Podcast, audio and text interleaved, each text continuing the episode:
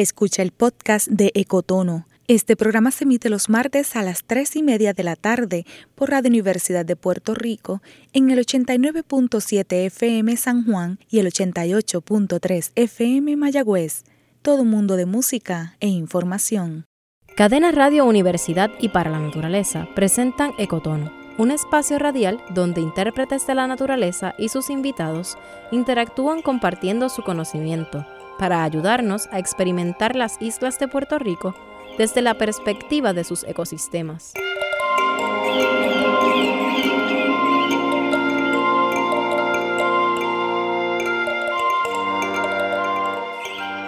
Mi nombre es Débora Rodríguez y soy una voz para la naturaleza. Les doy la bienvenida a Ecotono, un espacio radial en el que los invitamos a escuchar con curiosidad el mundo natural de nuestras islas y a religar sus días con lo que ocurre en él. Calibren bien sus sentidos, que ahora vamos a experimentar la naturaleza de una manera diferente.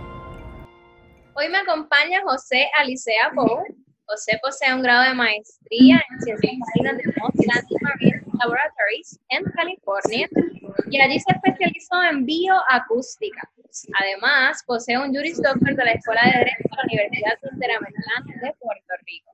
José como si fuera poco, fue gerente del área de control de ruidos y querellas ambientales de la Junta de Calidad Ambiental de Puerto Rico por siete años. Luego, gerente del área de control de ruidos y contaminación lumínica por cuatro años. Así que el tema de hoy, ¿verdad? Viene bien amarradito a, esa experiencia que tuvo trabajando con estas diferentes agencias.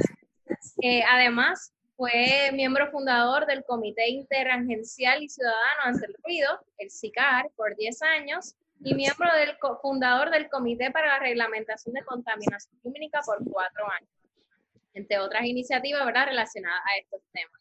Actualmente es profesor, conferenciante de cursos en Ciencias Ambientales de la Universidad Ana Geméndez y Biología Marina de la Universidad Interamericana. Buenas tardes, José, ¿cómo te encuentras?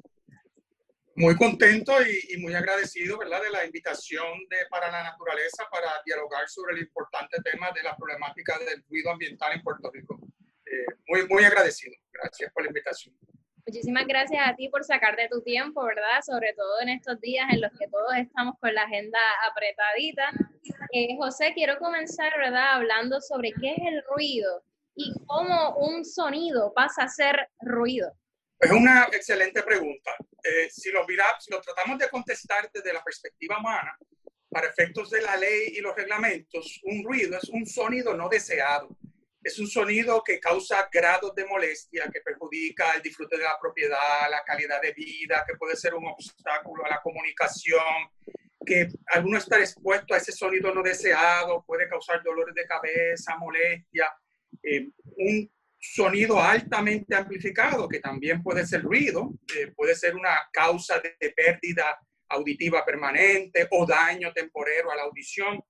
Eh, si lo miramos desde la perspectiva de ruido, eh, desde la perspectiva de lo que sería la fauna, pues son sonidos que alteran el comportamiento normal, normal de las especies, que producen que estos se desplacen de las áreas naturales, o sea, que evitan estar en esos lugares ruidosos, que igualmente pueden eh, eh, afectar eh, la, la, capacidad auditiva de estas especies, tanto marinas como terrestres. Así que la definición es muy amplia, pero para efectos de los humanos es un sonido no deseado, un sonido molestoso, innecesario, puede ser alto o no necesariamente en volumen, ¿verdad? Porque hay sonidos muy tenues que pueden hacerle la vida un poco difícil a uno, ¿verdad?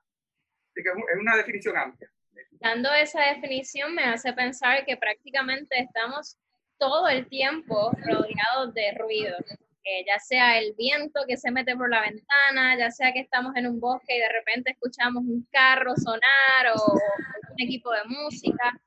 ¿Podrías dar ejemplos, verdad, de lo que es esta contaminación por ruido?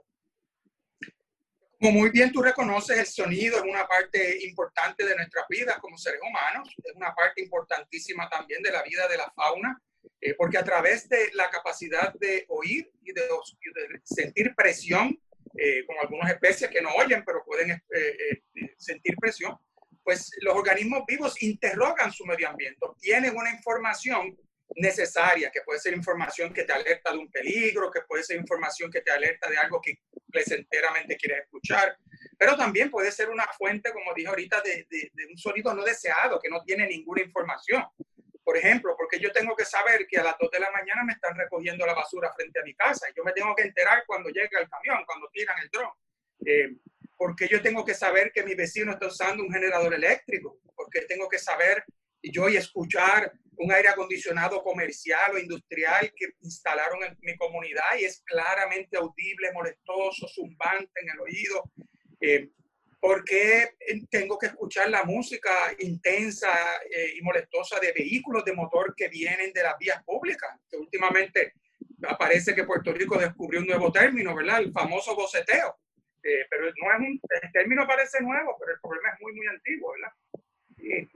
Así que hay muchas fuentes de ruido. Eh, clásicamente, pues se piensa en aquellos provenientes de maquinarias, aires acondicionados, plantas eléctricas, diferentes tipos de equipos facilidades industriales y comerciales. Se piensa en el ruido proveniente de los vehículos de motor en las vías públicas, que puede ser el motor per se, puede ser el mofle, puede ser la interacción del pavimento con la goma que produce ese roar que oímos en la, cercano a las carreteras. Eh, eh, puede ser aviones, eh, para los organismos marinos se ha convertido en un dolor de cabeza horrible el ruido de las embarcaciones, ¿verdad? El, ruido de los motores de las embarcaciones en el agua. Eh, así que hay muchas, muchas fuentes de ruido que, ciertamente nos hacen la vida eh, muy difícil a mucha gente. Y esto es, pareciera, ¿verdad?, que, que, hablamos de estos sonidos y si fuese que están aislados, ¿no? Que es uno, pero es como una orquesta sinfónica de sonidos que no necesariamente armonizan unos con otros. Eso es así, es un bombardeo acústico por todos los lados que, que vamos. Eh, y eso, dependiendo del lugar donde estemos, pues eh, eh, puede ser más grave o menos grave, ¿verdad? Si usted vive cerca de un expreso, si vive cerca de un, de un aeropuerto, si vive cerca de una facilidad industrial, pues va a estar inmerso en todo ese ruido urbano, en el colectivo de todo eso. lo mismo le pasa a las áreas naturales, ¿verdad? Áreas naturales que colindan con facilidades industriales o comerciales o eh, expresos autopistas reciben este bombardeo acústico. Y, y, el ruido, a diferencia de otras fuentes de contaminación ambiental, es uno muy intrusivo. A diferencia de, por ejemplo, la contaminación del agua. O sea, si usted a lo mejor pues no quiere ver el escajío contaminado, pues no lo mira. Eh, a lo mejor usted algo quizás no lo huele bien, pues quizás cierra la ventana y el olor no entra. Eh, los desperdicios sólidos, la basura, pues usted mira para el lado y, no lo ve. Pero el ruido, por su naturaleza, es intrusivo, se propaga fácilmente a través del metal, el vidrio, la madera. Así que a veces es bien difícil huir de él. Y, y, nuestro hogar, que es ese lugar sagrado, ¿ves? Como el que tú estás, el lugar especial donde valoramos y queremos mantener esa calidad de un ambiente acústico, a veces pues se ve bombardeado con eso porque vivimos en un país tropical, ¿verdad? Ventanas abiertas, puertas abiertas. Eh, y si el sonido es muy intenso, pues fácil, se propaga al interior de la propiedad y es muy, muy difícil escapar de, eso. Así que la protección del hogar y el disfrute de la propiedad es uno de esos derechos que los ciudadanos activamente buscan defender. Eh, y tenemos que entender eso y respetarlo y el Estado tiene que ayudar a, a garantizar ese derecho a la persona antes de pasar, ¿verdad?, esos mecanismos que tenemos para proteger ese, estado ¿no? de tranquilidad, quisiera que hablemos sobre cuáles son los efectos de, la contaminación por ruido en la salud humana. Hay es una variedad muy amplia, eh, como dije anteriormente al principio, eh, puede ser issues asociados a grados de molestia, que la persona, por ejemplo, eh, no puede dormir, se levanta por la presencia de los ruidos. en ocasiones las personas pueden tener respuestas a esa molestia, que puede ser dolor de cabeza, se pueden sentir mal, a algunas personas les puede subir la presión, le puede eh, eh, causar angustias eh, mentales y emocionales porque no, no, encuentran la paz y la tranquilidad que entienden que deben tener, especialmente en el escenario del hogar. si lo miramos desde la perspectiva ocupacional de ruido en el ambiente laboral, pues ciertamente los patronos están obligados a proveer ambientes libres o por lo menos controlados de ruido.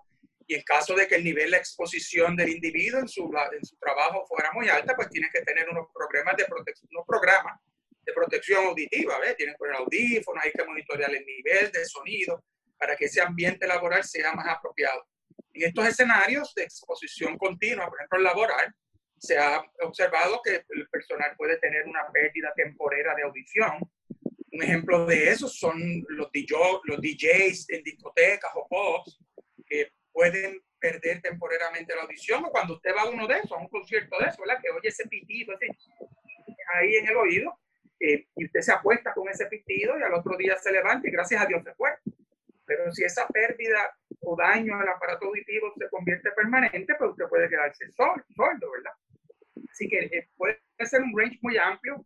Ha habido hasta evidencia científica de que la exposición a ruido ocupacional de manera muy intensa, esa vibración de esa onda de sonido a través del cuerpo, puede causar el endurecimiento de algunas eh, eh, venas y arterias finas, los vasos sanguíneos, produciendo una enfermedad que se le conoce como vibroacústica, ¿verdad? Una exposición prolongada al ruido en el ambiente laboral. Así que hay, hay una variedad de ellos que pueden ser desde salud hasta emocionales o, mentales.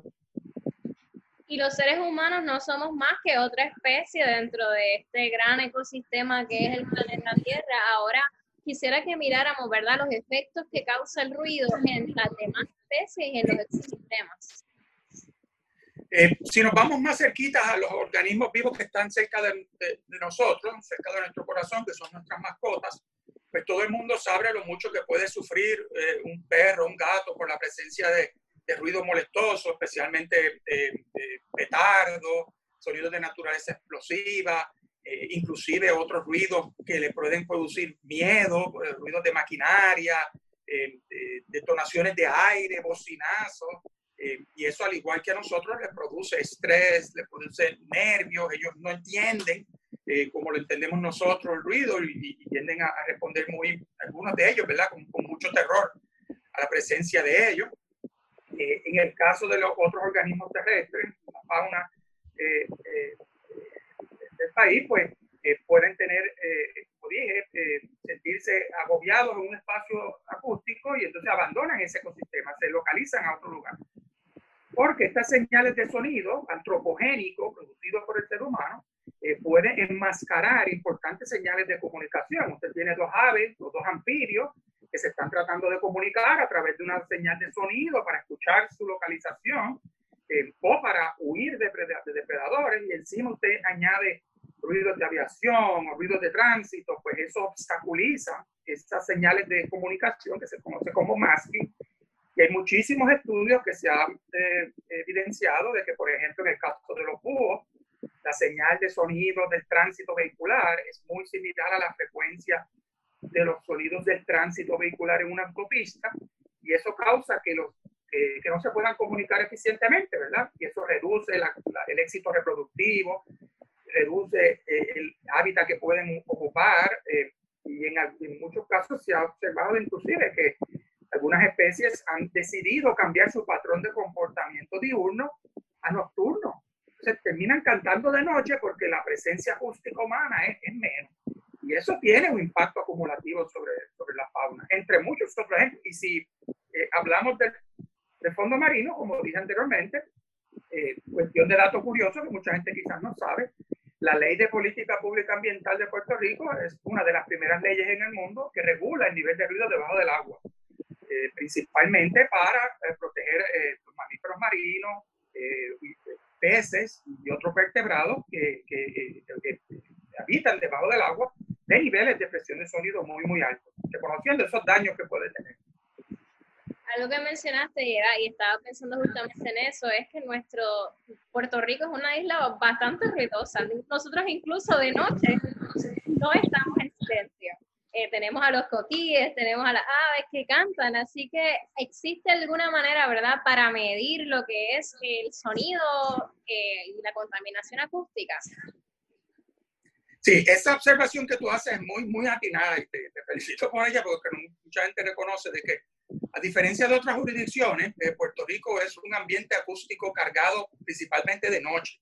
Tenemos unos sandungueros ahí nocturnos que cuando empieza a bajar eh, la, luz solar, pues ellos empiezan a cantar. Tenemos toda una fauna, eh, eh, como dice la canción esa de Navidad, que el coquí se amanece cantando. y eso es cierto, pero esa, esa eh, orquesta nocturna de la fauna no es, no es continua. Eh, la Junta de Calidad Ambiental, cuando eh, operaba el programa de control de ruido, hizo una variedad de estudios para entender cómo era ese comportamiento acústico en las áreas naturales. ¿ves? Y en efecto, a través de uso de tecnología sonométrica, que vamos a hablar ya mismo, observó que ese nivel de sonido que llamamos la cacofonía sonora nocturna, eh, pues que subía, eh, pero luego a eso de las 8 o 9 de la noche iba bajando, o sea que los cookies se cansan. Eh, siempre hay uno que está fuera de tiempo y todavía a las 1 de la mañana está cantando, pero la mayoría de ellos tienen un patrón acústico nocturno, principalmente temprano en la noche. para estudiar cosas como esa y para darle cumplimiento a las disposiciones del reglamento de ruido, que está diseñado para proteger a las personas en el ambiente urbano y rural, se utiliza tecnología sonométrica, un sonómetro, un aparato que mide la presión de sonido y no es otra cosa un oído mecánico eh, esa presión de sonido y la convierte en un número. Y el Estado eh, convierte eh, ese número en un nivel regulado basado en los estudios y, investigaciones que se han hecho de los niveles que el ser humano tolera. Así que el sonómetro es, el aparato para, para aéreo, para debajo del agua se utiliza un micrófono para, para detectar y medir esa presión de sonido. Eh, y esa tecnología, pues, eh, principalmente la tiene en día el Departamento de Recursos Naturales, que asimiló eh, la desaparecida Junta de Calidad Ambiental, pero algunos municipios tienen sonómetros y algunas universidades, el programa de audiología de resistencia médica, el programa de salud ambiental de la Universidad de Puerto Rico también tienen, que tienen tecnología para hacer este tipo de, de estudios y cuáles son los niveles, ¿verdad?, que, que una persona normal podría tolerar una molestia. Bueno, eh, depende mucho del escenario. Eh, por ejemplo, el reglamento para el control de la contaminación por ruido, pues tiene unos decibeles muy conservadores para proteger a las personas de molestias. Así que usando un ejemplo, por ejemplo, dos propiedades residenciales, de una propiedad residencial que emite ruido a una propiedad residencial que recibe ruido no puede pasar de 50, de, de 60 decibeles en el periodo diurno, que es de 7 de la mañana a 10 de la noche, y no puede pasar de 50 decibeles en el periodo nocturno.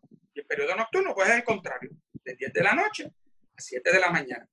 50 decibeles en el nocturno es cuando tú vives en una comunidad tranquila, silenciosa, que en el background lo que puedes oír quizás es la fauna, eh, pero esa paz natural, esa tranquilidad natural que hay en, los espacios eh, rurales, algunos, ¿verdad? De los que quedan y algunos de los urbanos que quedan, es que 50 es un nivel conservador, no es cero ruido, se puede escuchar sonido, pero es bien conservador. Pero hay circunstancias en donde la persona puede tener una molestia por un sonido menor de 60 decibeles.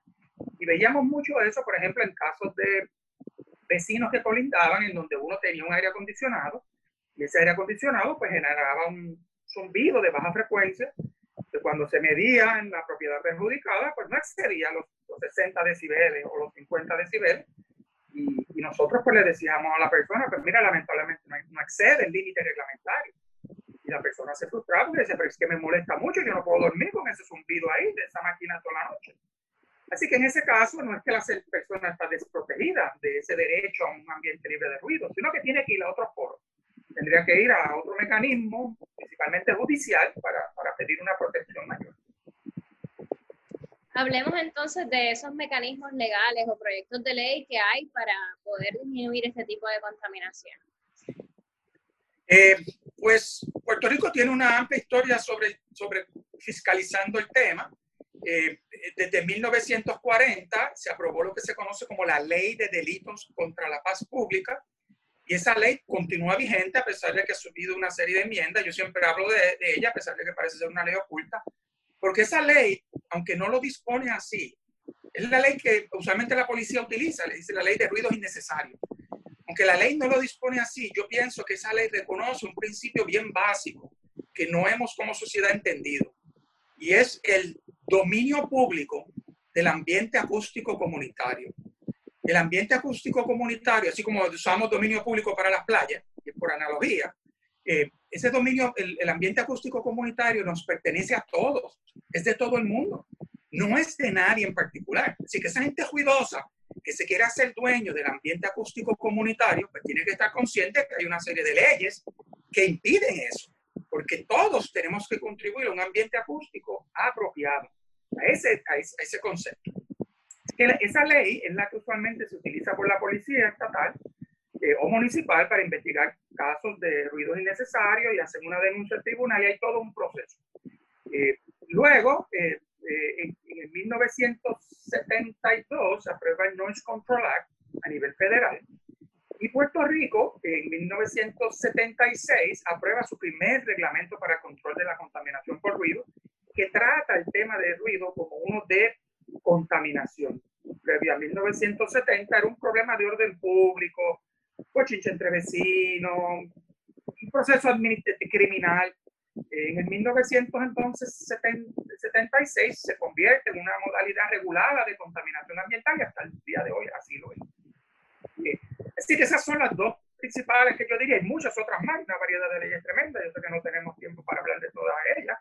Eh, pero el ciudadano no está desprotegido, ¿verdad? Tiene mecanismos, lo que tiene que orientarse sobre ellos eh, y una fuente donde puede la ciudadanía encontrar información para saber cuáles son sus derechos ante el ruido y los ruidosos, pues es la página eh, menosruidopuertorico.com, todo por el mismo, menosruidopuertorico.com. Y ahí hay información de cómo radicar las querellas, qué hacer, a dónde ir, eh, cómo educarse, qué lenguaje utilizar, etcétera.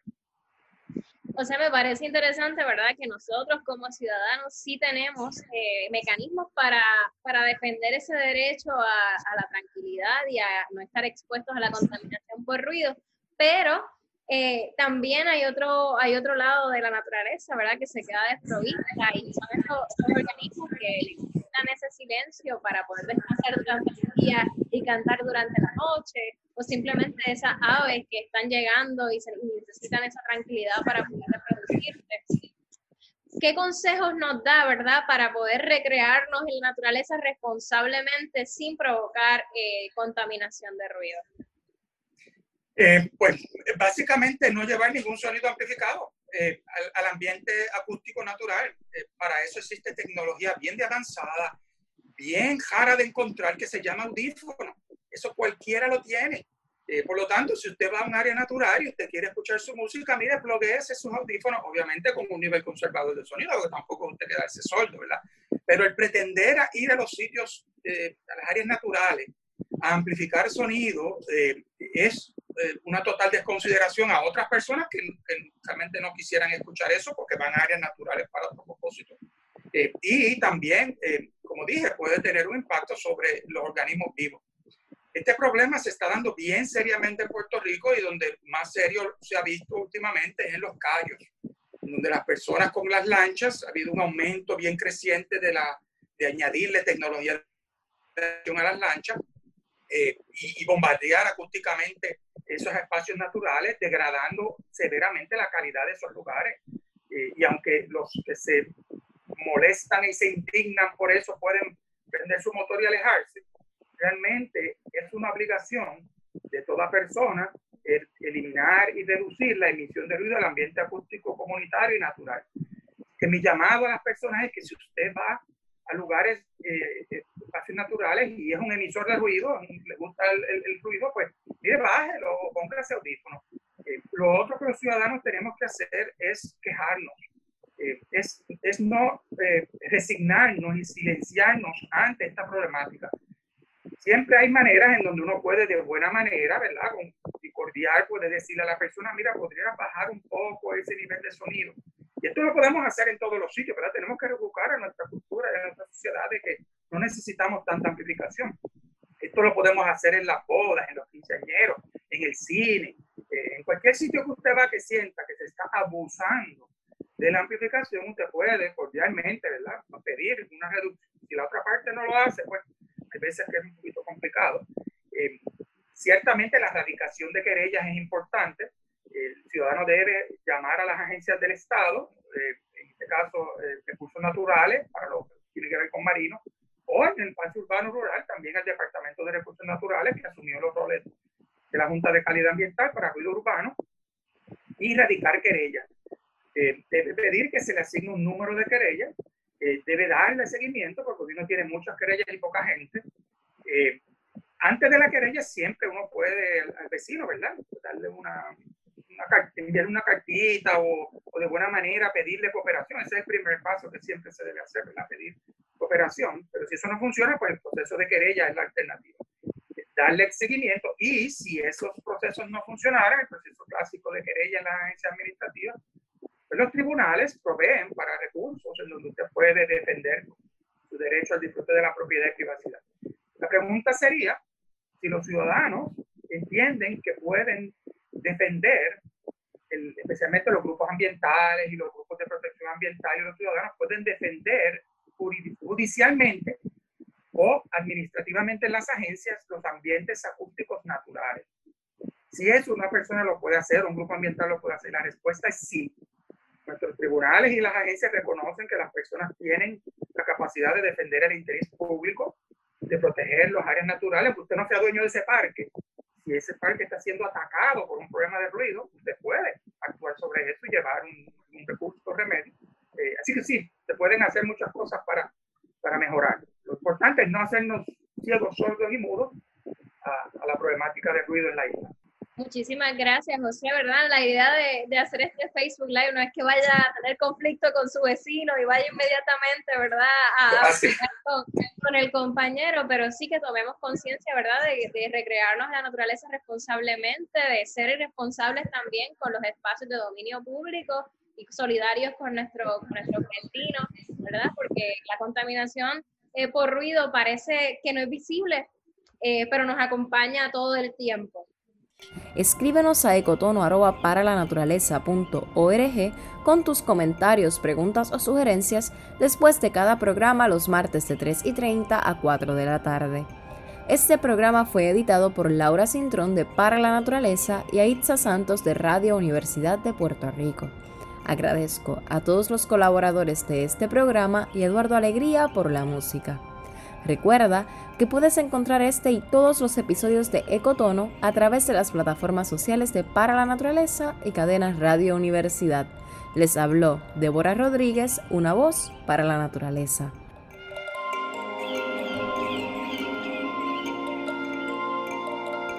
Gracias por escuchar Ecotono, un espacio radial donde intérpretes de la naturaleza y sus invitados comparten su conocimiento, ayudándote a experimentar las islas de Puerto Rico desde la perspectiva de los organismos que le dan vida. Todos los martes, desde las 3 y media de la tarde, un programa de cadena Radio Universidad y para la naturaleza.